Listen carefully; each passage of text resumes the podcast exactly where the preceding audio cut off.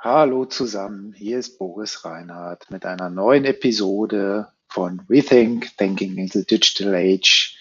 Ich hatte zu Gast Dr. Luca Graf von DSV und er hat sehr viel interessante Dinge berichtet, wie sich die Logistik entwickelt, wie man Innovationen treibt, digitale Innovationen treibt in turbulenten Zeiten. Viel Spaß beim Hören.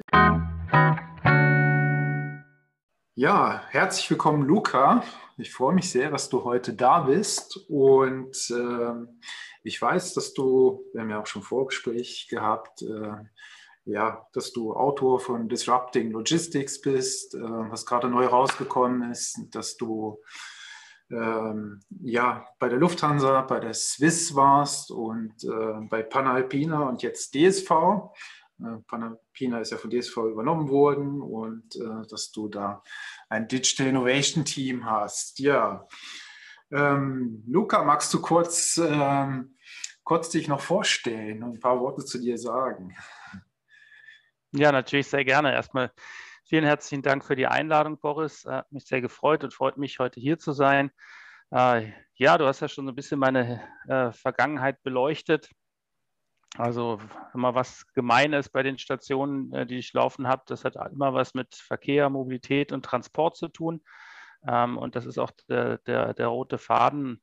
Ich hatte immer mal vor, ein General Airline Manager zu werden ähm, und bin dann sag mal, jetzt ungefähr so seit 12, 14 Jahren in digitale Themen abgedriftet und, äh, und beziehungsweise es hat mich total begeistert und, und deswegen hat sich mein Karrierepfad auch insofern verändert, dass ich die Airline dann äh, verlassen habe und dann in die Logistikwelt bin und dort äh, mich mit digitalen Themen auseinandersetze und das begeistert mich immer noch unheimlich und von daher äh, war das eine tolle Sache. Ähm, jetzt beschäftige ich mich aktuell gerade auch wieder mit, mit Drohnen als eine der, der, der, Produktthemen. Insofern kommt man wieder auch in die Luftfahrt zurück. Also ähm, ja, rundes Bild.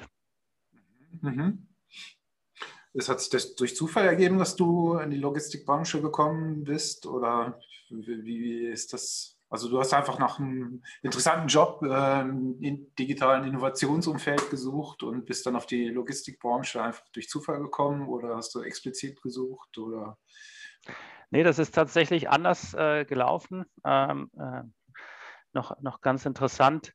Äh, ich habe eigentlich Logistik im Hauptstudium gehabt. Ich äh, bin eigentlich Wirtschaftsingenieur, ähm, bin in äh, Berlin groß geworden, habe dort an der TU Wirtschaftsingenieurwesen studiert, ähm, hatte aber immer den, den Wunsch schon so, seitdem ich 15 bin, in einer Airline zu arbeiten, oft so sicherlich kleiner Jungentraum, Verkehrsmittel, die sich bewegen und Flugzeug, was natürlich am mhm. beeindruckendsten ist, ähm, was durch die Luft geht in der dritten Dimension und so weiter. Und hatte deswegen gesagt, mein Studium danach auch schon ausgesucht und fand es auch immer spannend, an dieser Schnittstelle zwischen ähm, ja, Business-Themen und der Technik äh, zu arbeiten. Und das ist auch das, was mich heute ähm, treibt. Wie gesagt, Logistik im Hauptstudium, hatte auch meine Diplomarbeit bei Lufthansa Cargo äh, damals geschrieben, ähm, hatte mir damals vorgenommen, die gesamte Luftfahrtindustrie kennenzulernen, war bei, beim, beim Flughafen bei, bei, oder bei Flughäfen, war bei Airbus, bei MTU, die die äh, Teile für äh, Triebwerke herstellen, äh, war bei einer Airline in Südamerika, bei der Alitalia und und dann wollte ich, wie gesagt, die Frachtindustrie kennenlernen und so kam ich zur Diplomarbeit bei der Lufthansa Cargo. Habe dann aber festgestellt, dass mich eigentlich so B2C-Mobilitätsthemen äh, mehr interessieren und deswegen bin ich dann am Ende wie gesagt, habe ich, hab ich bei äh, Swissair losgelegt und ähm, dann später bei Swiss nach dem Grounding der Swissair und ähm, ja, und deswegen kam das eigentlich nicht überraschend, dass ich dann doch nochmal vielleicht in die Logistik äh, zurückkomme. Wie ist das gekommen? Ich habe per Zufall äh, jemand von der ähm, äh, Panalpina kennengelernt in diesen digitalen Communities, äh, die es hier auch in der Schweiz gibt.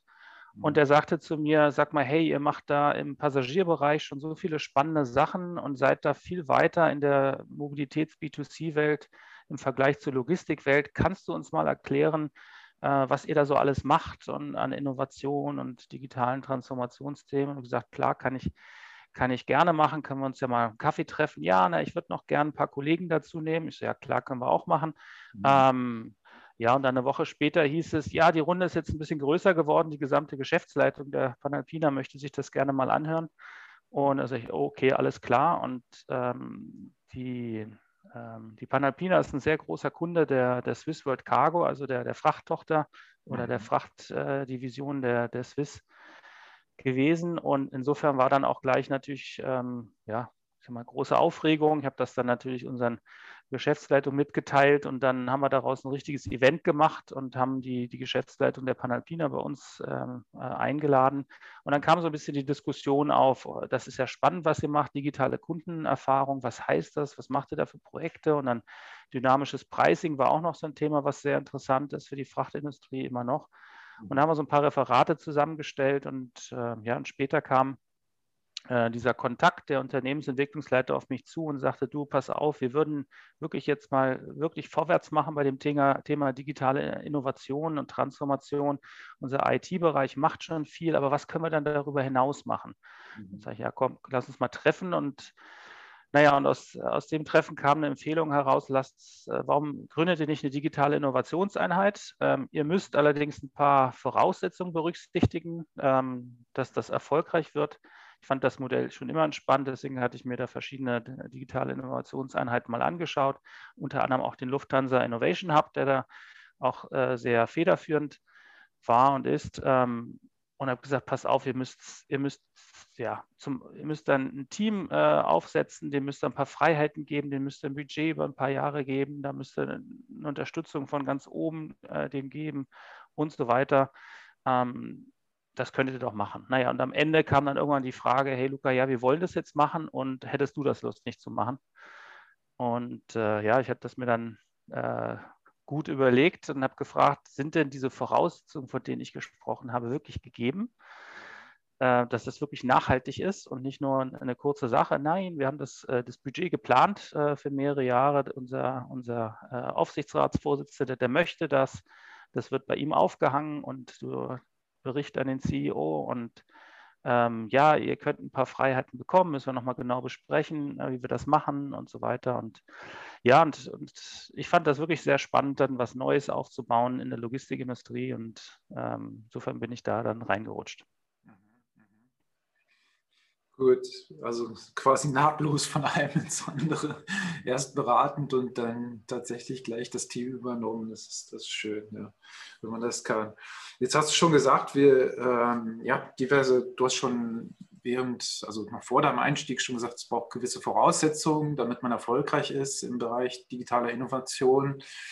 Magst du das noch ein bisschen ausführen? Also du hast schon genannt, so äh, Budget und gewisse Freiheiten. Was sind so die Erfolgsfaktoren und Voraussetzungen, damit, damit so ein Innovationsteam wirklich äh, auch erfolgreich seine, seinen Job machen kann? Ja, also Kriterium Nummer eins ist, ist definitiv die, die Unterstützung äh, von, von ganz oben. Das heißt, dass diese Idee, so ein Team aufzubauen, äh, sowohl von der Geschäftsleitung als auch vom, vom Aufsichtsrat äh, getragen wird und auch unterstützt wird. Ähm, und das halt auch langfristig. Ja? Ich, das kann man so äh, eigentlich wie so ein äh, Schwur des Manitus sehen. Also da müssten dann wirklich ähm, äh, Old Shatterhand und ähm, na, gib mir ein Stichwort. Winnetou, genau, natürlich. Die müssen den Blutschwur leisten, ähm, dass das auch was Nachhaltiges ist. Und man, denn man braucht diese Unterstützung. Ähm, man bringt ja da ein, ein neues Team auf, was, sage ich mal, überall ja vielleicht auch so ein bisschen aneckt, weil es natürlich sich um Themen kümmert, die überall in der Organisation schon wahrgenommen werden. Also es soll ja am Ende eine digitale Transformation beschleunigen, es soll als Speedboat agieren und in dem Zusammenhang, ähm, ja, und wird, es wird, wird sehr viel äh, Wandel geben. Ähm, und, und, dazu braucht es einfach die Unterstützung, dass das nicht gleich an der nächsten Ecke äh, blockiert wird und im Keim äh, erstickt wird. Ähm, so, das, das ist das Erste. Ähm, das Zweite ist ähm, ein äh, dediziertes Budget, was über mehrere Jahre geht. Das kann nicht sein, äh, dass man da, sage ich mal, eine, eine Kostenposition in einem Jahr schafft, und, und sagt, pass auf, ja, am Ende des Jahres ist ja wieder Budgetierungsprozess und leider läuft es nicht so gut. Ähm, jetzt müssen wir das Budget mal zusammenstreichen oder gar ganz streichen. Mhm. Ähm, das muss nachhaltig sein. Natürlich ist das ein, ein, Versuch, das ist wie ein Investment in ein, ein neues Thema. Und, und, dieses Investment muss man dann auch für ein paar Jahre äh, parkieren. am besten vielleicht sogar ausgründen, beziehungsweise eine, eine, eine Gesellschaft kapitalisieren, dass man da vielleicht nicht so ganz schnell äh, dieses Budgetierungsthema hat, ähm, um dem halt auch eine gewisse Nachhaltigkeit äh, zu geben. Ähm, das, das zeigt natürlich auch gleichzeitig dann so vielleicht eine gewisse Unabhängigkeit, was Vor- und Nachteile hat. Da kommen wir vielleicht zum nächsten Thema, wenn man diesem Team ein bisschen mehr Unabhängigkeit gibt. Es kommt, glaube ich, da ganz drauf an, was man machen möchte in diesem Team. Ja? Also will man inkrementelle Innovationen im Kerngeschäft treiben, dann ist das vielleicht nicht die beste Idee. Äh, aber will man neue Ventures aufbauen, das heißt neue Produkte und, und Umsatz entwickeln, dann ist es sicherlich eine Kernvoraussetzung, dass man einfach mehr Möglichkeiten hat, ähm, auch außerhalb von Corporate-Richtlinien, die einem sehr schnell ähm, ja, äh, das Speedboat aufhalten können, äh, mhm. zu agieren.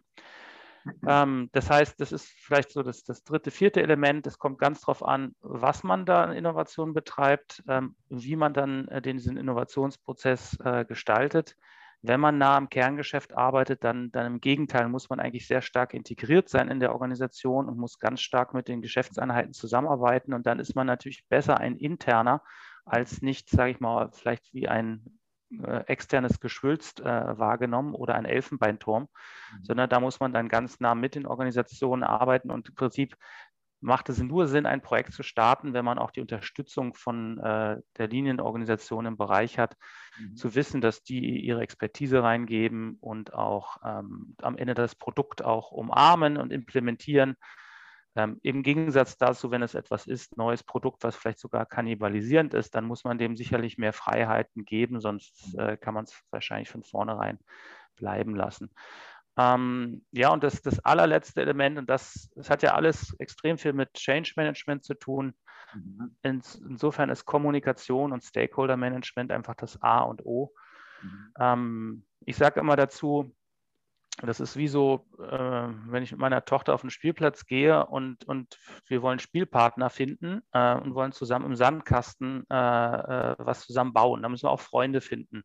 Mhm. Und, und das ist genau das Gleiche. Wir müssen Freunde für Innovationen finden, die da Lust haben mitzumachen, die das, die das toll finden. Und das, das ist wie so eine, ja, hoffentlich wie eine Lawine. Das heißt, am, am Anfang ein ganz kleiner Schneeball, der sich versucht, da äh, lang zu rollen und hier und da jemand mitzunehmen. Und irgendwann ist es halt äh, eine große Lawine, wenn es erfolgreich ist und alle machen mit und, und finden es toll. Und am Anfang finden es vielleicht erstmal viele nicht so toll, weil die andere Prioritäten haben mhm. oder auch sagen, was wollen die denn da? Die, die mischen sich in Dinge ein, die mache ich doch eigentlich.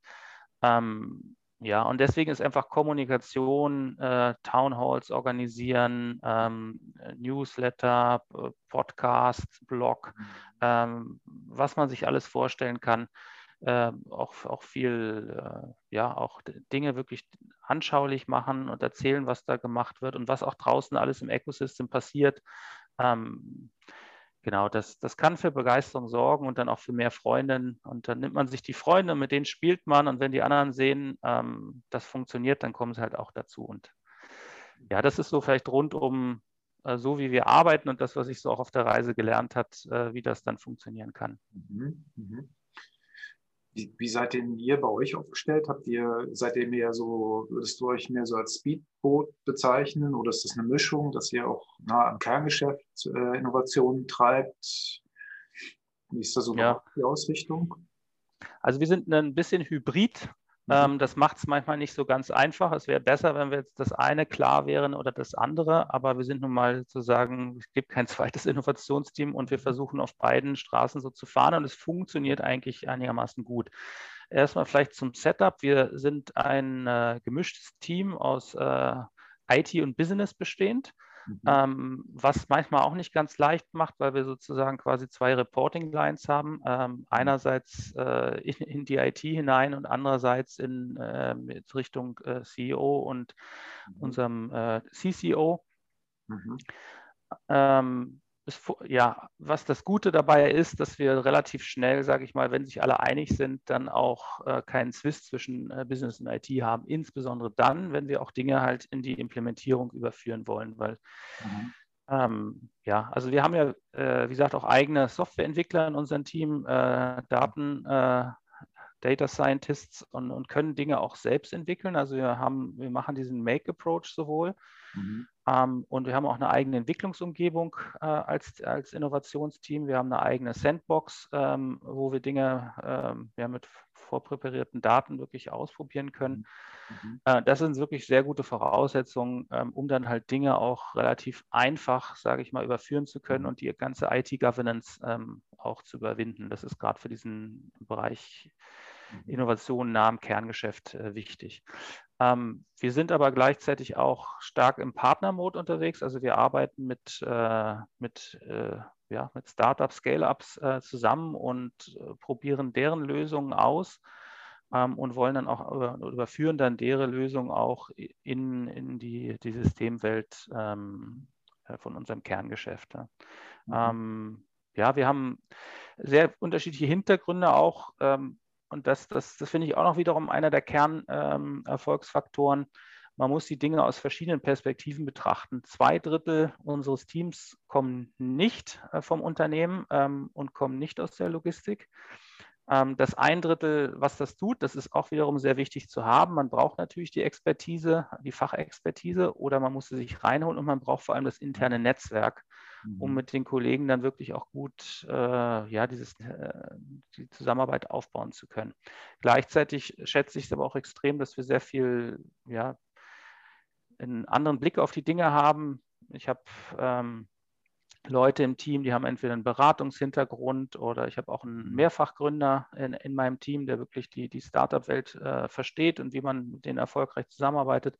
Auch wenn wir hier und da mal uns ähm, in Investitionen anschauen, ähm, äh, Minderheitsbeteiligung etc., dann ist das natürlich äh, sehr hilfreich, die, äh, die, die Sprache zu verstehen.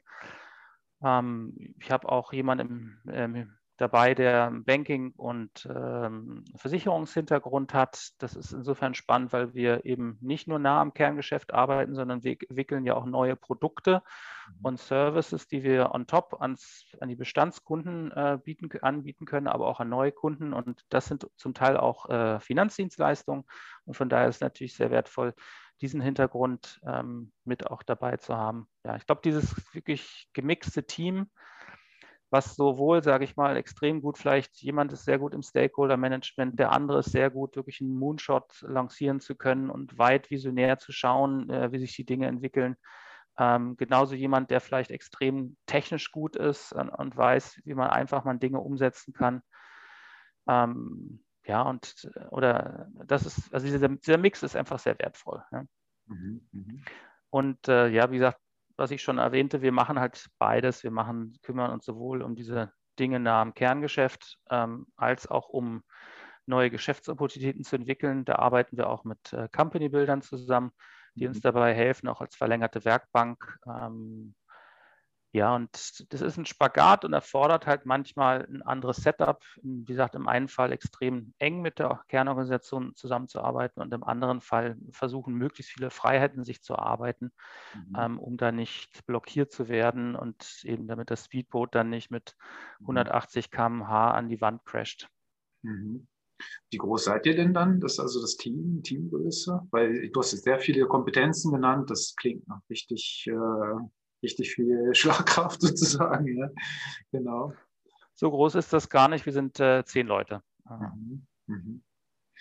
Was genau. wir allerdings äh, uns aufgebaut haben im, im Unternehmen, die DSV ist ja jetzt auch die, die Übernahme von der Panalpina auch mittlerweile ein 60.000 Mitarbeiterkonzern, äh, aufgeteilt in, in, drei Divisionen. Mhm. Ähm, was wir uns jetzt erarbeitet haben, ist so ein Innovatoren-Netzwerk oder ich sag mal die zweite Ebene der Innovatoren, die, ähm, die man in den Ländern oder in den Divisionen vor, äh, vorfindet. Mhm. Ähm, wir arbeiten sehr oft und sehr gerne ähm, wirklich auf, auf äh, Länderebene ähm, oder mit den Länderorganisationen zusammen. Ähm, ja, das liegt auch ein bisschen an der Kultur des Unternehmens. Das ist sehr, die ist sehr, sehr dezentral geprägt. Da gibt es insofern sehr, auch sehr viel unternehmerischen Geist, äh, mhm. weil jeder, äh, jeder, jeder Landesleiter von jeder Division auch eine, wirklich eine eigene PL-Verantwortung hat und der darf auch sehr, äh, sehr autark entscheiden, in was er investiert, bei was er mitmacht. Und, ähm, und das, das ist insofern ganz dankbar, mhm. ähm, weil wenn wir jetzt, sage ich mal, nur über irgendwelche, ähm, sag mal, Divisionsstabsstellen äh, äh, mit, den, mit den Bereichen zusammenarbeiten könnten, dann äh, könnte uns das auch mehr Widerstände geben. Andererseits macht es das dann auch ein bisschen schwieriger, die Dinge zu skalieren, wenn jeder das ein bisschen anders sieht und jeder ein bisschen anders macht und alleine entscheidet. Mhm. Ähm, wie gesagt, äh, vor- und Nachteil dabei, aber wir haben uns dieses Netzwerk aufgebaut mit denen, die wirklich offen sind für neue Dinge, die was ausprobieren wollen, was bewegen wollen. Und die haben wir sozusagen als unsere, ja, unser erweitertes Innovationsteam aufgesetzt und sind dabei, jetzt so eine Innovation Community aufzubauen mit regelmäßigen äh, eben Input und Austausch ähm, zwischen den Organisationen. Mhm. Du hast gerade schon erwähnt, äh, von Panalpina nach DSV. Wie, wie, war das? Also wie habt ihr das geschafft, das Team quasi zu halten? Ähm, was, war, was war da so der, der Schlüssel, dass ihr, dass ihr noch da seid, wenn, wenn man sieht, andere werden übernommen, die Teams, Innovationsteams werden abgebaut. Ja. So das Typische, wo man sagt, ja, ich kenne es aus dem Finanzumfeld zum Beispiel bei einigen im Netzwerk äh, Bekannten von mir, wo eigentlich dann deren Job einfach weggefallen ist, weil sie gesagt haben, Innovation brauchen wir nicht oder auf jeden Fall nicht als dediziertes Team. Ja. Genau. Wie habt ihr das geschafft? Das ist ja ein richtiger Challenge, ja. Ja, das stimmt und darauf sind wir auch, auch stolz, denn ähm, sagen wir so, die, die Integration wurde relativ schnell vorgenommen und da wurden auch relativ schnell geschaut, wo gibt es Doppelspurigkeiten und die wurden auch relativ schnell abgebaut und mhm. ähm, insofern, ich sag mal, das Innovationsteam hat es äh, tatsächlich geschafft, äh, weiterzumachen. Mhm. Ähm, ja, und davon sind wir jetzt, sag mal, einer der, der, der wenigen.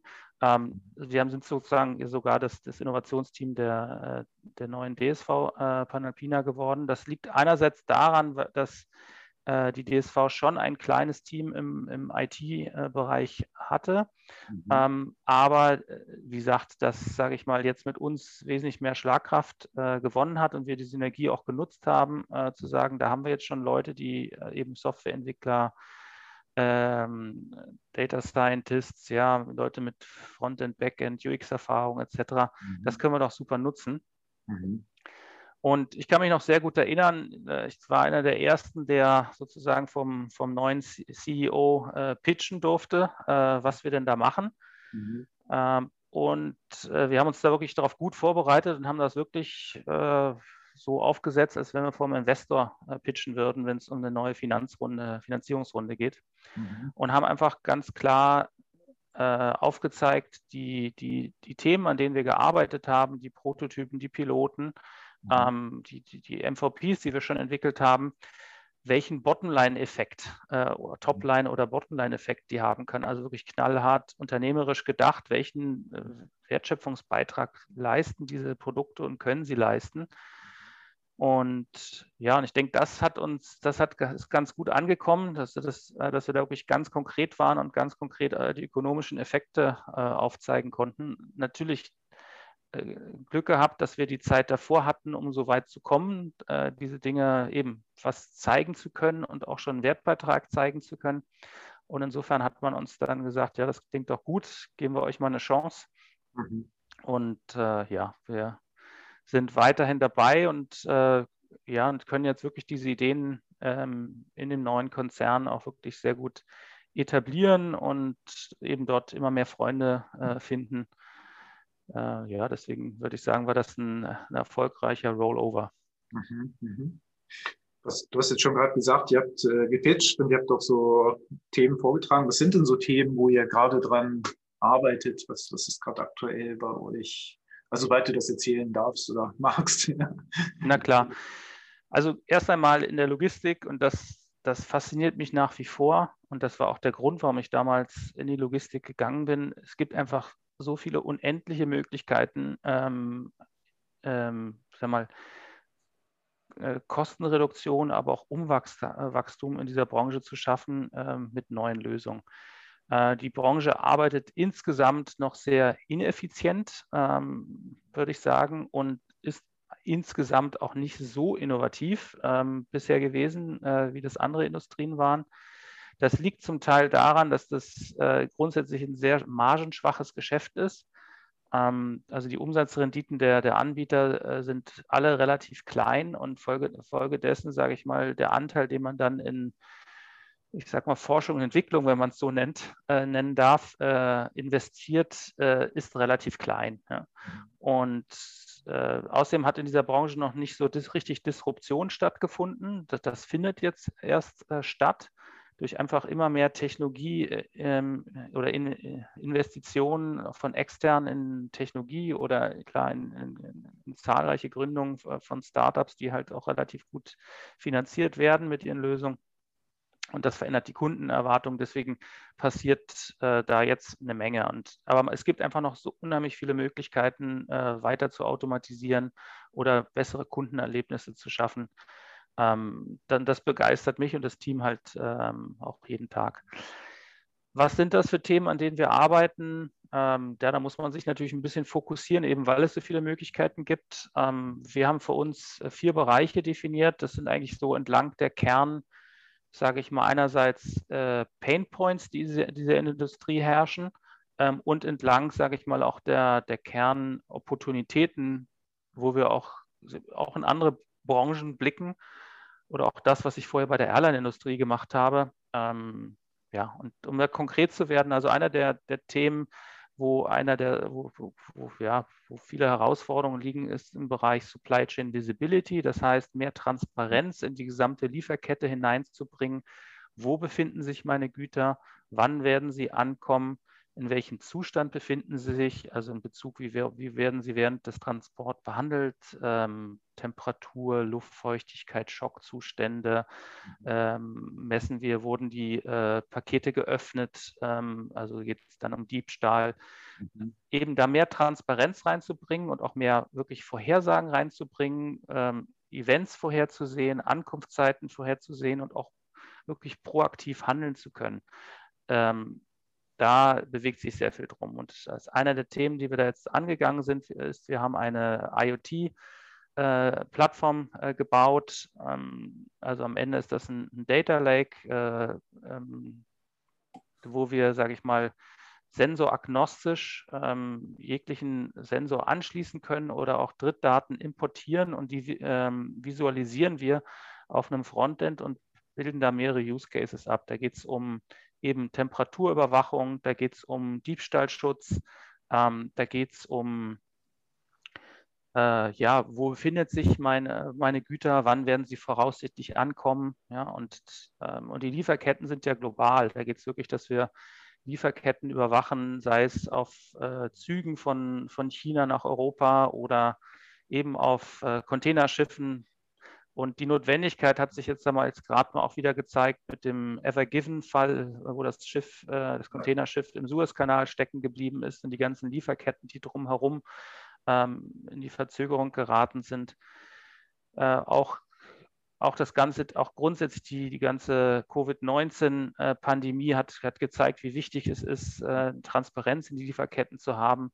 Ähm, da haben sich die Lieferketten ja auch extrem ver, verschoben und, und, verzögert und äh, Container äh, haben sich in China an den Hafen aufgestaut und, mhm. und die Kunden wollten wissen, wo sind denn meine Waren, wann werden sie denn kommen, wo ist das Schiff und das ist heute immer noch nicht so, wie wir das vielleicht kennen, wenn wir auf Amazon irgendwie ka etwas kaufen und oder auch grundsätzlich im E-Commerce uns irgendwo was kaufen und, mhm. und dann Tracking, Informationen bekommen, proaktiv und zu jeder Zeit. Mhm. Das ist zum Teil das auf einer heutzutage auf einer äh, ja, auf der Reise eines Seefrachtcontainers, die vielleicht ich sag mal 40 Tage dauert, dass man da vielleicht zwei bis dreimal irgendwo mal erfährt, wo der Container ist. Und das sind dann auch Daten, die nicht mehr aktuell sind, sondern die sind schon ein paar Tage alt und manchmal sind sie sogar noch falsch. Ähm, also so muss man sich das ungefähr, das Kundenerlebnis heute vorstellen. Das ist der eine Bereich. Der andere Bereich, ähm, das nennen wir Digital Forwarding. Also hier geht es um die Automatisierung unserer Prozesse im, im Front Office, ähm, im Back Office, aber auch im Lagerhaus. Da gibt es auch so viel Potenzial noch, wo heute noch sehr viel papierbasiert und medienbruchbasiert äh, gearbeitet wird. Im Lagerhaus gibt es ähm, aufgrund auch der Güter, die wir dort transportieren, auch nach wie vor sehr wenig äh, Automatisierung. Also da wird ganz klassisch mit, äh, mit, mit Regalen und, und dem klassischen Gabelstapler gearbeitet und mit sehr viel Manpower. Und auch da hat jetzt wieder in der Corona-Pandemie gezeigt, wie wichtig der Automatisierung ist, weil wenn die Leute sich nicht zu nahe kommen dürfen, um was gemeinsam zu tragen oder auch grundsätzlich vielleicht äh, gar ausfallen ähm, und auch kommt, da werden dann auch in dem Fall wieder Lieferketten unterbrochen und es kommt zu Verzögerungen. Auch hier ist Automatisierung insofern äh, ein wichtiges Thema. Dritter Punkt, und das ist ein Thema, was äh, ähm, enorm wichtig geworden ist ähm, und eben rasant an Bedeutung gewonnen hat, ist das Thema Green Logistics. Mhm. Also wie können wir den CO2-Ausstoß und andere Emissionen ähm, reduzieren entlang der, der Lieferkette. Das, das mhm. können ganz an, unterschiedliche Ansätze sein. Da geht es vor allem geht es da auch um Effizienz, also eben ähm, die Auslastung von Containern, LKWs zu steigern, die Routen zu optimieren, ähm, für, zu vermeiden, dass es eben äh, ähm, ja zu Aus oder sag mal, wie sagt man, dass Waren auf dem Weg verderben. Gerade in, in der ganzen Lebensmittellogistik gibt es so viel ähm, äh, verdorbene Ware, die beim Kunden ankommt, weil sie einfach falsch gehandhabt wurde oder weil es keinen Einblick gab oder kein Temperaturmonitoring gab und so weiter. Man sagt fast, dass ein Drittel der weltweit beförderten Lebensmittel ähm, eigentlich äh, halb verdorben ankommen und einfach nur weggeschmissen werden müssen. Und deswegen, da gibt es eben so viel Ineffizienz, mhm. äh, die man wirklich durch Technologie beseitigen kann. Und da muss man noch gar nicht über alternative Antriebe, Wasserstoff, Elektrik mhm. ähm, oder Kompensationsmethoden äh, reden, sondern einfach allein können an der Effizienz schon sehr viel äh, verändern und mhm. verbessern. Ja, und der vierte Bereich sind, ähm, was wir nennen, digitale Services. Ähm, Zusatzdienstleistungen, die man dem Kunden on top anbieten kann oder die man auch neuen äh, Kundengruppen, Marktsegmenten anbieten kann. Und da sind wir so ein bisschen, oder bin ich inspiriert aus der, aus der Airline-Welt. Ähm, die Margen auch der, der, der, der, Fluggesellschaften sind ja immer sehr gering ähm, und deswegen hat man sich da ja auch überlegt, inwieweit kann man Zusatzdienstleistungen anbieten oder auch die Produkte entbündeln und kann halt jetzt eben, wie, wie das heute ist, eine Sitzplatzreservierung, ein Essen zusätzlich mhm. bestellen, eine mhm. Versicherung, eine Mietwagenbuchung und in der Logistikwelt übersetzt heißt das Zusatzdienstleistungen zum Beispiel rund um ähm, Cargo Live Tracking, oder eben Finanzdienstleistungen, ja, eine Ware versichern, eine Ware finanzieren, ähm, äh, ja, und auch, wie gesagt, sich Lösungen für neue Warenströme ausdenken. E-Commerce boomt und, und da gibt es auch so viele Produkte, die man sich überlegen kann, ähm, die, die man neu kreieren kann und mhm. ja. Ja, sehr spannend. Äh, ja, vor allem auch so, ja, jetzt hast du gesagt, man kann auch viel optimieren in dem, was eigentlich schon da ist. Es gibt ja immer, wenn man jetzt in, äh, also im Internet mal ein bisschen Logistik und so recherchiert, da kommen ja immer die Drohnen und so weiter, hast du auch gerade schon aufgeworfen, ja, genau als Thema. Was kann man denn mit den Drohnen machen? Ähm, wo, wo, wird denn statt ein, ähm, ja, in klassischen äh, Rohstoffen betriebenen Fahrzeug nachher ein Elektrofahrzeug eingesetzt und so? Ist das bei euch trotzdem auch schon Thema? Also Drohnen hast du ja schon erwähnt, ja, genau. Das ist tatsächlich ein Thema. Ähm, also wir sag mal, als Innovationsteam betreiben ja auch sehr viel sag mal, Marktforschung und schauen uns Trends an, wie sich Trends entwickeln und wie reif auch eine Technologie ist. Das sehen wir natürlich auch relativ gut an an den äh, Finanzierungsrunden, die halt Startups aus diesem Bereich bekommen, wo halt wir dann sehen, okay, Investoren glauben daran, dass, dass der Trend jetzt einsetzt und daraus Potenzial und, und wirklich ein Markt entsteht. Und, und dann springen wir halt auch mit auf den Trend. Und bei den Drohnen ähm, sehen wir das, also da muss man, denke ich mal, unterscheiden, einerseits in Indoor-Applikationen und Outdoor-Applikationen. Ähm, Im Indoor-Bereich sehen wir die Technologie äh, schon reifer, ähm, dadurch, dass man natürlich, sage ich mal, die Steuerungssignale viel besser überwachen kann. Da gibt es natürlich wesentlich weniger Störungen durch, durch Wettereinflüsse oder weil Signale abbrechen. Ähm, äh, das ist ja ein geschlossener, geschlossener Raum. Deswegen haben wir tatsächlich angefangen, uns mit dem Thema auseinanderzusetzen vor zwei Jahren mhm. ähm, und haben uns geschaut, was sind, können denn Anwendungen für Indoor-Drohnen in der Logistik sein. Mhm. Und da gibt es tatsächlich ganz viele. Äh, und einer der, die wir dann wirklich ausprobiert haben, da geht es um die Inventarkontrolle. Mhm. Ähm, wir betreiben ja Läger mit, äh, mit hohen Regalen. Äh, das geht bis 12, 15 Meter Höhe, äh, mehrere Ebenen. Und wenn man da eine Inventur machen möchte, ähm, um mal nochmal wirklich zu kontrollieren, es sind ja auch keine automatisierten Läger, also da passieren Fehler. Und wenn man dann Inventur macht, dann muss man da ähm, relativ umständlich mit irgendwelchen Scherenliften äh, nach oben fahren. Und das ist ja auch nicht ungefährlich, da auf einer Höhe von eben 12, 15 Metern zu arbeiten und zu hantieren und Barcode zu scannen und so weiter. Und äh, ja, und, und wir haben dann festgestellt im Rahmen eines äh, ähm, Piloten oder auch erstmal eines Proof of Technologies mit mehreren Anbietern, dass, äh, sagen mal, autonom, autonome Systeme, und davon gibt es noch nicht so viele, aber es gibt mittlerweile welche, dass autonome Systeme, ich sag mal, 20 Mal schneller den Job erledigen können und äh, 10 Mal günstiger. Ähm, als das kommt natürlich auf die Lohnkosten eines Landes an. Ähm, ja, und deswegen haben wir im letzten Jahr einen vierwöchigen Piloten durchgeführt in einem unserer Läger und tatsächlich jetzt letzte Woche mit der Implementierung in einem unserer Läger dieses, also eine fixen Implementierung dieses Produktes ähm, angefangen und ja, haben vor, das in vielen Lägern in unserem Netzwerk äh, zu installieren. Und da kann man sich dann noch weitere äh, Anwendungen vorstellen. Da kann man auch Richtung Temperaturüberwachung, Luftfeuchtigkeitsüberwachung in einem Lagerhaus, was jetzt gerade vielleicht Lebensmittellogistik oder in der Gesundheitslogistik, äh, Pharma etc. relevant ist, überlegen.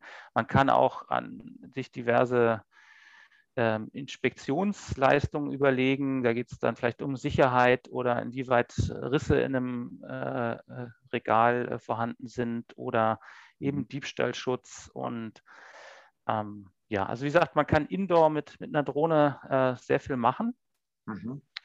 Und wir schauen uns jetzt aber auch, und das haben wir, haben wir haben auch unsere Kollegen in Kanada gemacht. Wir schauen uns auch das Thema Lieferdrohnen an, weil wir jetzt glauben, dass dort die Technologie auch reifer wird, beziehungsweise vor allem da ist ja mal die Herausforderung auch die, vor allem die Regulierung.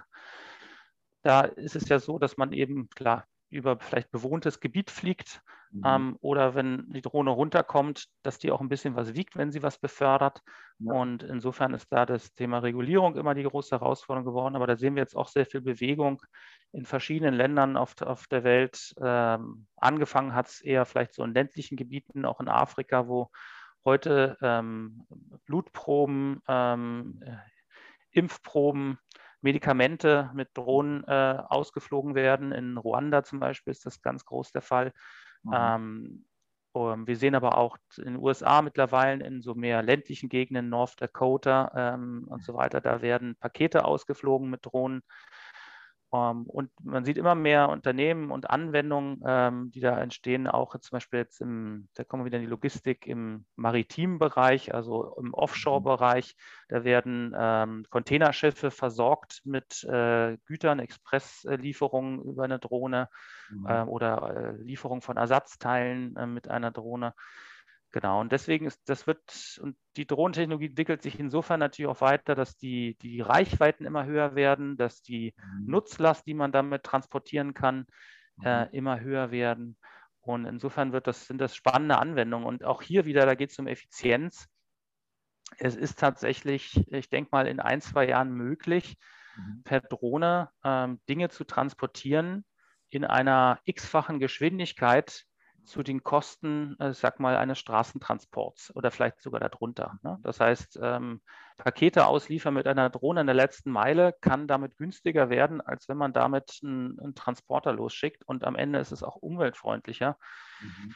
Ähm, oder umgekehrt, wenn man ähm, ja, sag mal, sogenannte Cargo-Drohnen äh, losschickt, die eben einfach natürlich unbemannt sind und, und wo es nur, wo nur eingegriffen wird, wenn es irgendwelche Fehlermeldungen gibt dann, dann kann man auch solche Transporte wesentlich ökonomischer durchführen. Ähm, ja, und daraus entstehen ganz neue Möglichkeiten. Mhm.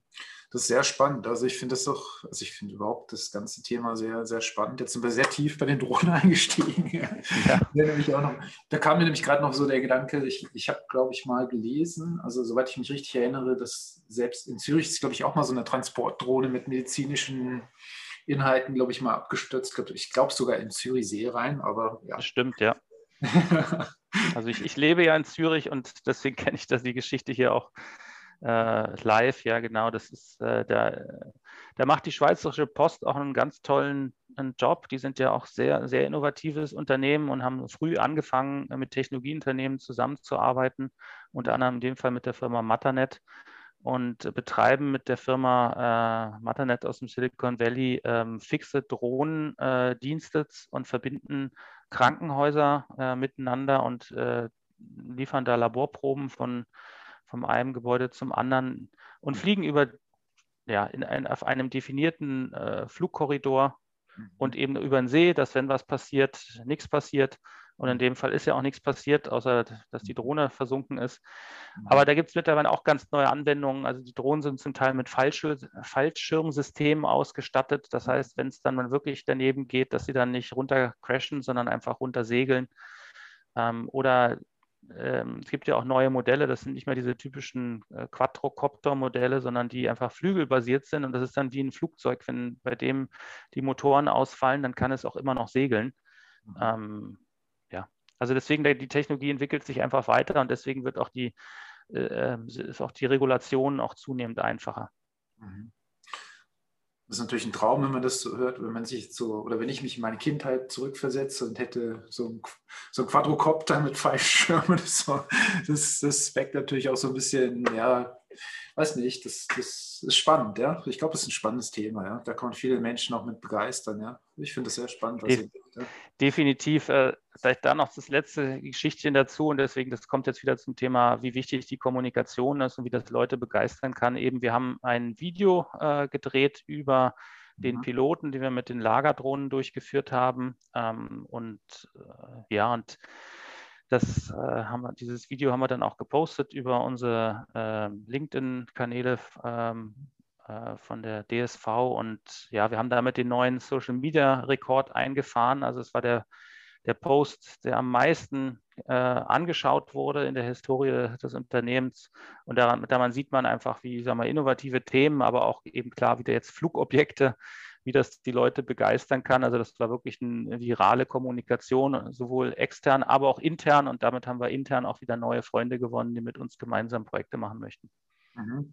Oder halt auch extern natürlich äh, Technologieunternehmen, die auf uns zugekommen sind und hat gesagt, hey, das ist klasse, können wir das nicht mit euch gemeinsam machen? Oder auch neue Kunden gewonnen, die gesagt haben, klasse, wir würden gerne mit euch zusammenarbeiten und so weiter. Ja, das Video, wenn es noch online ist, dann packe ich das in die Show Notes. Das ist sicher spannend. Ich werde es mal, mal anschauen, auf jeden Fall. genau. Ja, jetzt hatten wir noch das Thema so ein bisschen, was ich am Anfang mal angesprochen habe. Äh, du hast ja auch äh, ziemlich viel Informationen in einem Buch verpackt oder respektive als ähm, wie sagt, bist du Mitautor oder Hauptautor? Wie sagt man am besten? Herausgeber, Mitherausgeber. genau.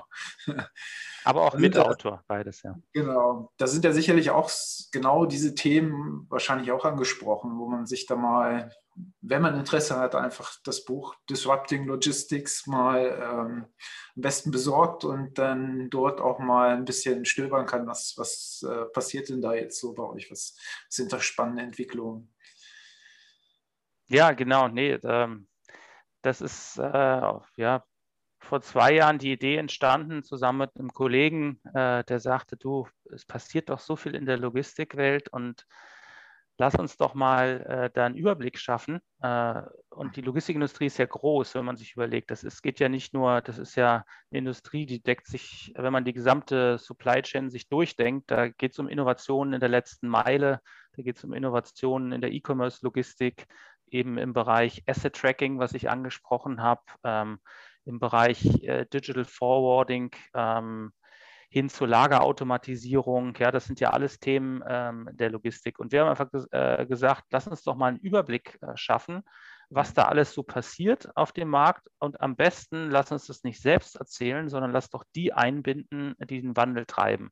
Na, also das sind wir zum Teil selbst gewesen, wie, weil wir ja Innovationen in einem Bestandsunternehmen äh, treiben. Aber wir wollten ja vor allem viele, viele Gründer und Investoren einbinden, die sozusagen beschreiben, was sie treibt, was sie motiviert, äh, neue Produkte in dem Bereich auf den, auf den Markt zu bringen. Und, und so haben wir äh, dieses Buch Disrupting Logistics ähm, erschaffen mit anderen äh, 24 Co-Autoren, also insgesamt sind wir 26 Co-Autoren und haben in ähm, 21 Artikeln halt äh, beschrieben, was dort in den verschiedenen Industriebereichen äh, passiert. Mhm. Ähm, das Buch gliedert sich in drei Bereiche. Da geht es am Anfang um die, ich sag mal, Treiber der, des Wandels. Also was, was, warum verändert sich diese Industrie? Und am Ende sind es natürlich die Kunden und ihre Erwartungen, die sich verändern. Und was verändert sich da? Da geht es um klar mehr Transparenz, äh, die, die, äh, die, die, die die Konsumenten oder Akteure in dieser Industrie haben möchten. Ähm, mehr Transparenz in die Lieferkette, in, ins Pricing hinein. Mhm. Da geht es um die Automatisierung und die bessere Auslastung äh, der Ressourcen. Das sind so Treiber der, der, der, äh, Digitalisierung der Logistik. Dann haben wir uns, das ist der umfangreichste Bereich, uns mit den Geschäftsmodellen und Lösungen auseinandergesetzt und eben, wie gesagt, entlang, entlang der gesamten Lieferkette, so wie ich es äh, gerade erzählt habe, Lösungen in der letzten Meile bis halt äh, Lösungen in der Lagerautomatisierung, mhm. ähm, im Bereich Software as a Service, was da alles für Lösungen entstehen etc. Und wie gesagt, wir haben da die viele Gründer sprechen lassen und die haben einerseits ähm, eben auch beleuchtet, äh, was so der Ansatzpunkt ist und haben dann verschiedenste Lösungen und Geschäftsmodelle dargestellt. Ich hab, wir haben darum gebeten, dass sie neutral erstmal bleiben und wirklich mal den ganzen Korridor beleuchten, was für verschiedene Geschäftsmodelle entstehen denn in der letzten Meile in der Logistik und was für verschiedene Geschäftsmodelle entstehen in der E-Commerce-Logistik und so weiter. Ähm, und am Ende dann klar mit der Möglichkeit, ihr eigenes Geschäftsmodell oder ihr eigenes Produkt äh, nochmal äh, zu, zu erklären. Ähm, und der letzte Bereich, das, das haben wir so genannt, die, wer sind denn so die Kerntreiber dieses Wandels? Mhm. Ähm, und das sind natürlich zum einen ja die Startups, ähm, da die haben wir mal so beschrieben, wie entwickelt sich das, das ganze Startup-Ökosystem in der Logistik, ähm, mhm. wie, wie, wie, stark sind die Finanzierungen, äh, die dort in den Markt äh, gepumpt werden. Ähm, dann haben wir eben, deswegen haben wir auch VCs dabei. Wir haben äh, Holzbrink Ventures, die haben ihre Perspektive mitgeteilt, mhm. ähm, haben da auch viele andere VCs äh, eingebunden und so ein paar Stellungnahmen, warum eben namhafte VCs in die Logistik in, äh, investieren. Ähm, wir haben äh, die Plug and Play als VC und äh, bekannter Startup Accelerator dabei, die, die, die Perspektive schreiben und natürlich die Bestandsakteure, das heißt die, die, die alt, sagen wir mal, die alteingesessenen traditionellen Unternehmen wie eine Lufthansa Cargo oder aber auch eben ähm, ja, wie, wie, wie ein klassischer äh, Spediteur mit dem Thema umgeht. Ähm, ja, und haben wir auch so ein bisschen den MA-Markt dabei beleuchtet, etc. Also wie gesagt, das ist so das runde Bild, so rund um die digitale Transformation der Logistik mit der Idee, einen Überblick zu schaffen, was da alles im Moment so passiert, zu inspirieren auch gerade die Akteure, die da ein bisschen mit dem Thema überrollt werden, zu inspirieren, was sie dann machen können. Mhm. Ähm, ja, und von Praktikern für Praktiker geschrieben, so, so sagen wir immer. Das Buch kann man sicher bei Amazon oder beim Ure Füßli oder irgendwo sicherlich bestellen, ja. Also das, das ist genau, das ist auf dem Buchmarkt verbreitet. Das haben wir mit dem Springer Verlag verlegt. Okay. Kann man auch dort beziehen, aber ansonsten klar bei, bei Amazon okay. und im Buch, Buchhandel findet man es ja. Ja, das tue ich natürlich auch gerne in die Show Notes. Wer sollte das denn lesen, sage ich mal? Wer sind so die Haupt, äh, was ist das Hauptzielpublikum? Also ist das auch, also gibt es ja sicherlich auch Themen, die weit über Logistik hinausgehen, ja? Also kann ich mir vorstellen, wo man sich inspirieren lassen kann, auch aus ganz anderen Branchen, oder? Definitiv. Ähm, äh, da bin ich mir sicher, dass man, also das ist nicht nur sich an die Logistiker per se äh, wendet, sondern dass man sich da wirklich auch am Ende Logistik und Supply Chain hat ja überall ähm, äh, seine Wirkung hinein, sodass man sich auch da inspirieren kann, auch sag mal, überlegen kann, wenn, was da für neue Geschäftsmodelle entstehen, ob diese mal, vergleichbaren Geschäftsmodelle auch in der anderen Branche mhm. ähm, entstehen können. Ähm, ja, und dann natürlich auch interessant für, für Investoren. Ähm, wie gesagt, ich denke nach wie vor, das ist ein Riesenpotenzial in dieser Industrie. Es ist ja auch, sage ich mal, man sagt, die, die drittgrößte Industrie der Welt, äh, die, die Supply Chain und Logistikindustrie. Und wie gesagt, so viel Ineffizienz, die es nach wie vor gibt, gibt es genauso viel, auch so viel Potenzial, Dinge zu verbessern. Und ähm, ja, für die kann das auch interessant sein. Ähm. Ja, oder auch für jemand, der sich dann überlegt, äh, auch vielleicht zu gründen. Ja? Also es entstehen nach wie vor äh, sehr viele neue äh, Logistik-Startups. Ähm, ja, also deswegen Inspiration äh, für verschiedenste Zielgruppen. Mhm, mhm. Sehr spannend, sehr spannend. Ähm, ja, jetzt haben wir einen richtigen Rundumschlag gemacht, sind wir von, von der DSV über das Buch äh, bis in die Drohntechnologie eingestiegen. Sehr, sehr spannend. Äh, Gibt es noch irgendwelche Themen, die du, wo du sagst, das muss man jetzt, das muss ein Zuhörer noch hören, das ist äh, jetzt gerade so der, das ist der Megatrend oder das ist jetzt aktuell bei euch oder was, was, was aktuell ist, was jetzt gerade aufkommt bei euch, was du noch mitgeben möchtest? Also Drohnen haben wir jetzt ja schon, genau. Du hast ja doch die Bereiche sehr gut umschrieben, ja. Genau. Ja. Also wie gesagt, ein, ein Kerntrend ist sicherlich äh, der Bereich Green Logistics und, und da sind wir noch relativ am Anfang und da sehe ich auch sehr viele Möglichkeiten, auch, auch mhm. neue Innovationen äh, zu finden, Produkte ähm, zu schaffen und da sind wir auch wirklich auch daran interessiert, äh, zusammenzuarbeiten, das zu fördern und wir versuchen uns auch als Innovationsteam da in verschiedenen Communities äh, mit zu engagieren und auch Co-Innovationspartner zu finden. Und ja, ich denke, das ist einer der wirklich auch der großen Herausforderungen, vor denen wir alle stehen. Und der Transport mhm. macht natürlich auch einen signifikanten äh, Anteil äh, von CO2-Emissionen und anderen aus. Und deswegen können wir da sicherlich auch einen großen Beitrag zu leisten. Ähm, da geht es erstmal sicherlich um sauberes Reporting und Tracking überhaupt von äh, Emissionen. Dann geht es um eben Effizienz, die wir aus bestehenden Lösung herausholen können. Ähm, da kann man sehr viel machen halt und da, ich denke mal, da ist auch grundsätzlich alles, was rund um künstliche Intelligenz äh, damit zusammenhängt. Da gibt es so viele Anwendungen in der Logistik, die für mehr Effizienz äh, sorgen können. Äh, also wie gesagt, viele Möglichkeiten. Ähm, der dritte Bereich sind diese ganzen alternativen Antriebe, ja, das ganze Thema Elektromobilität auch in der Logistik ähm, oder Wasserstoff, weil viele sagen halt, dass ein Elektrotruck, das wird ein schwieriges System. Ähm, so sage ich mal, am Ende ein Truck muss immer unterwegs sein, der darf nicht lange irgendwo an einer Ladestation stehen und sind die Batterien wirklich ähm, nicht äh, groß genug und nicht viel zu schwer und so weiter. Also deswegen, wie weit, dass man äh, Wasserstoff als neue Technologie äh, glaubt, da gibt es viele Möglichkeiten und ähm, ja, und auch sonst, was kann man vielleicht sonst für alternative Antriebe sich überlegen? Ich sag mal, mhm.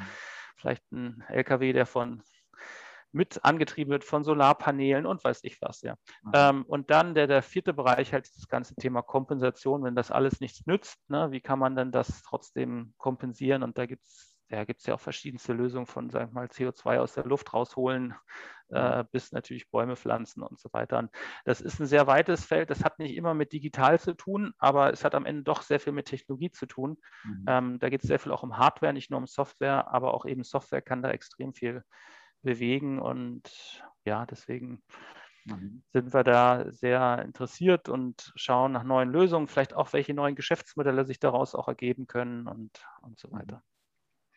Ja, ist natürlich ein Riesentrend, weil, also gerade jetzt irgendwie vorgestern auf der Apple-Website gewesen und die äh, machen da ja auch eine kleine Propaganda sozusagen oder ein gutes Marketing, dass sie klimaneutral werden wollen bis 2030. Mhm. Und da ist natürlich Logistik auch sicherlich ein Bestandteil, wo man drauf gucken muss, ja, damit man das überhaupt erzielen kann. Ja. Ja, also manchmal habe ich natürlich auch ein bisschen Angst, dass das sehr viel Greenwash alles ist ja. ähm, und dass sozusagen ähm, CO2 ist das ist das ist die neue Blockchain oder das neue Thema Blockchain. Aber ich glaube schon, dass das nachhaltiger ist, weil am Ende der Druck, der ist, der ist sehr hoch seitens der, der Öffentlichkeit und das, das spüren wir auch als Logistikunternehmen, dass unsere Kunden halt auch das Thema sich stark auf die Fahne mitgeschrieben haben und mhm. auch wirklich Dinge umsetzen wollen und auch wirklich ihre Klimaziele erreichen möchten und das nicht nur eine Marketing-Show ist. Ja, deswegen gibt es da auch sehr viel Nachfrage für neue Lösungen im Prinzip gibt es gar nicht so viel Angebot. Ne? Also ein schneller Weg, wie man das tun könnte, ist natürlich, weiß ich, emissionsärmere äh, Treibstoffe einsetzen. Und davon gibt es ja noch gar nicht so viel. Ja? Also jeder äh, versucht sich jetzt die Kapazitäten von Biofuel und so weiter zu sichern. Und so, so viel Produktionskapazität gibt es auch noch gar nicht. Mhm. Ähm, aber deswegen, ich glaube schon, dass das, und ich hoffe auch, dass das was Nachhaltiges ist, und deswegen äh, glauben wir da auch daran, als äh, Logistikunternehmen da auch einen guten Beitrag äh, leisten zu können für neue Innovationen. Mhm. Danke, danke. Ähm, eine Frage hätte ich noch. Wir sind ja recht, wir haben einen recht großen Rundumschlag gemacht, aber ähm, das frage ich jetzt gerne mal am Ende nochmal. Ähm, was hat sich eigentlich bei euch durch Covid geändert? Wahrscheinlich vieles, aber du hast schon mal so angedeutet, ja, also es ist jetzt äh, ist auch ein Treiber gewesen für bestimmte Dinge. Ähm, was hat sich bei euch denn dadurch geändert, sage ich mal so? Also was sind so die wichtigsten zwei, drei Aspekte, wo du sagst, ja, es hat jetzt da was getrieben, was vorher nicht so auf der Agenda war oder ja. Also es hat, es hat sehr, viel verändert. Ähm, mhm. äh, auch wirklich vieles zum, zum Positiven äh, aus, aus, meiner Sicht. Also mhm. erst einmal, wenn man jetzt, jetzt rein um sagen mal, das äh, persönliche Arbeiten geht, also die Akzeptanz von Homeoffice ist definitiv gestiegen. Also auch in unseren Unternehmen, wo Homeoffice jetzt erstmal nicht so ganz klar auf der Agenda äh, war, äh, hat es die Akzeptanz ganz klar äh, getrieben. Zweitens hat es Diskussionen in, in, in, in ähm, losgetreten, inwieweit man denn für alles irgendwie durch die Gegend reisen muss ähm, oder ob man nicht viele Dinge auch äh, effizienter über Videotelefonie äh, erledigen kann. Ähm, mit auch einigen Vorteilen dabei, hat auch Nachteile, ja, ist, ist auch ermüdend, ähm, aber andererseits, man kann wirklich wesentlich produktiver äh, unterwegs sein und sicherlich manche Dinge muss man vor Ort regeln und äh, Face-to-Face, -face, ganz klar. Aber das erstmal zur Arbeitsweise und dann, was die Logistikwelt und deren Nachfrage und Produkten angeht. Also eben das Supply, Thema Supply Chain Visibility ist ein ganz essentielles. Einfach, da geht es um die, sag mal, wie sagt man immer, die Konsistenz von, von Lieferketten und auch die, die, Trans die, Ein die Sichtbarkeit von Lieferketten. Wo befindet sich meine Ware? Wann kommt sie an? Und da geht es ja wirklich um Versorgung äh, auch von lebensnotwendigen Gütern. Ähm, und ja, grundsätzlich das ganze Thema eben die Notwendigkeit, äh, zu weiter zu automatisieren und zu digitalisieren, äh, was ihr auch beschrieben habt, allein so mal die Restriktionen in, in einem Lagerbetrieb. Mhm. Ähm, wenn man da mehr Automatisierung hat, gibt es halt auch weniger äh, und Einsatz von Robotern etc. Äh, gibt es halt auch weniger ähm, ja, äh, Einfluss von solchen Pandemien, wenn dann alle zu Hause bleiben müssen. Ja, also ich würde sagen, ein Schub für das ganze Thema äh, Digitalisierung, äh, Automatisierung, ähm, Innovation, ähm, aber auch gleichzeitig für das Thema äh, neues Arbeiten, mhm. virtuelles Arbeiten. Mhm. Ähm, ja, nicht, nicht alles immer noch zum Vorteil, aber ich würde sagen, sehr viele Dinge äh, zum Vorteil. Mhm. Ja. Ja. Ja, gut, das erlebe ich auch in vielen, vielen Dingen. Das, äh, ja, bei allem den Negativen gibt es auch viele, viele positive Entwicklungen. Also genau. ja, äh, wenn wir das so ein bisschen abrunden wollen, was, was gibt es, was du, also außer eurem Buch, was, was ich äh, jetzt ja auch aufgrund des Gesprächs schon empfehlen würde, jedem, der sich interessiert, das zu lesen. Was gibt es so, wo du sagst, da bist du jetzt vor kurzem drüber gestolpert, über einen Autor, einen Podcast, äh, ein anderes Buch oder irgendwas, was du gelesen, geschaut hast, was du sagst, das sollte sich auch mal, sollten sich die Zuhörer auch mal anhören ja? oder anschauen oder lesen. Ja, also zum einen, wenn es ähm, rund um mehr, sage ich mal, Material, ähm, mhm. eben Newsletter, Podcasts etc. aus der Logistikwelt äh, geht, dann äh, kann ich sonst unsere äh, Webseite äh, disrupting-logistics.com mhm.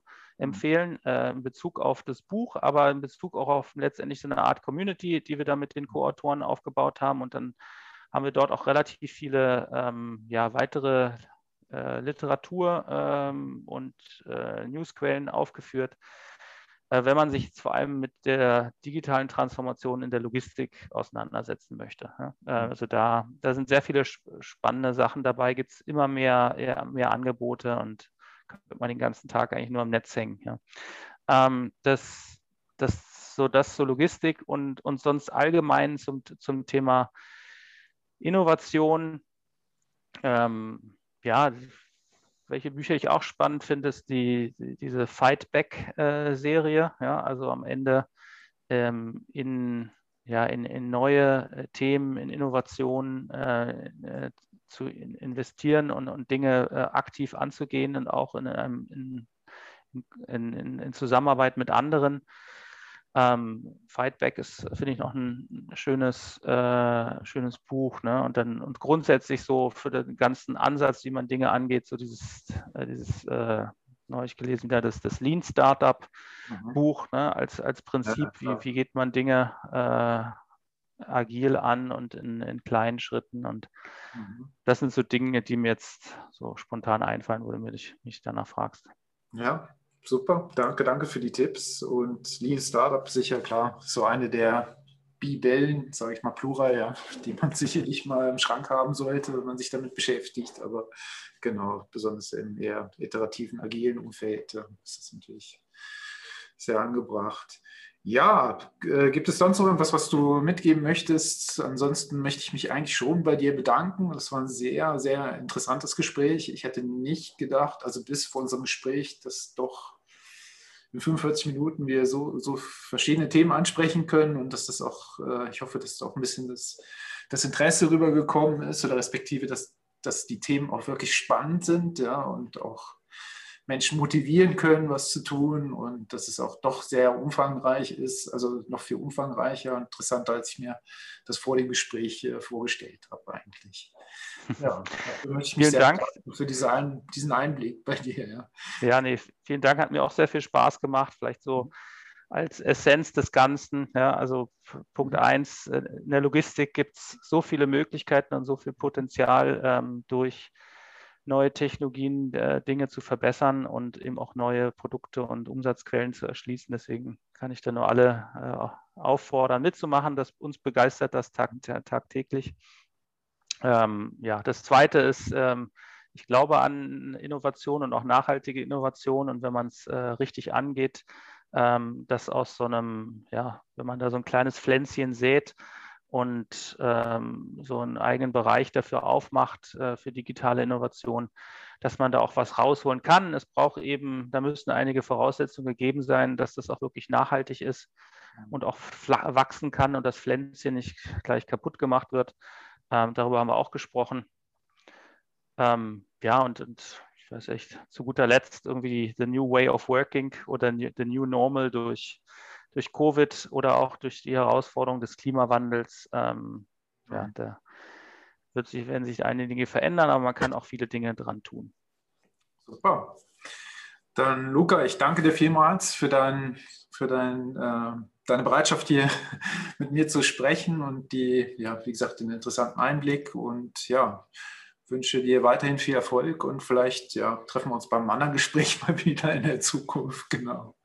Ja, danke vielmals und ja, erstmal einen schönen Tag soweit. Sehr gerne, Boris. Hat mich gefreut. Vielen Dank für die Einladung. Bis bald.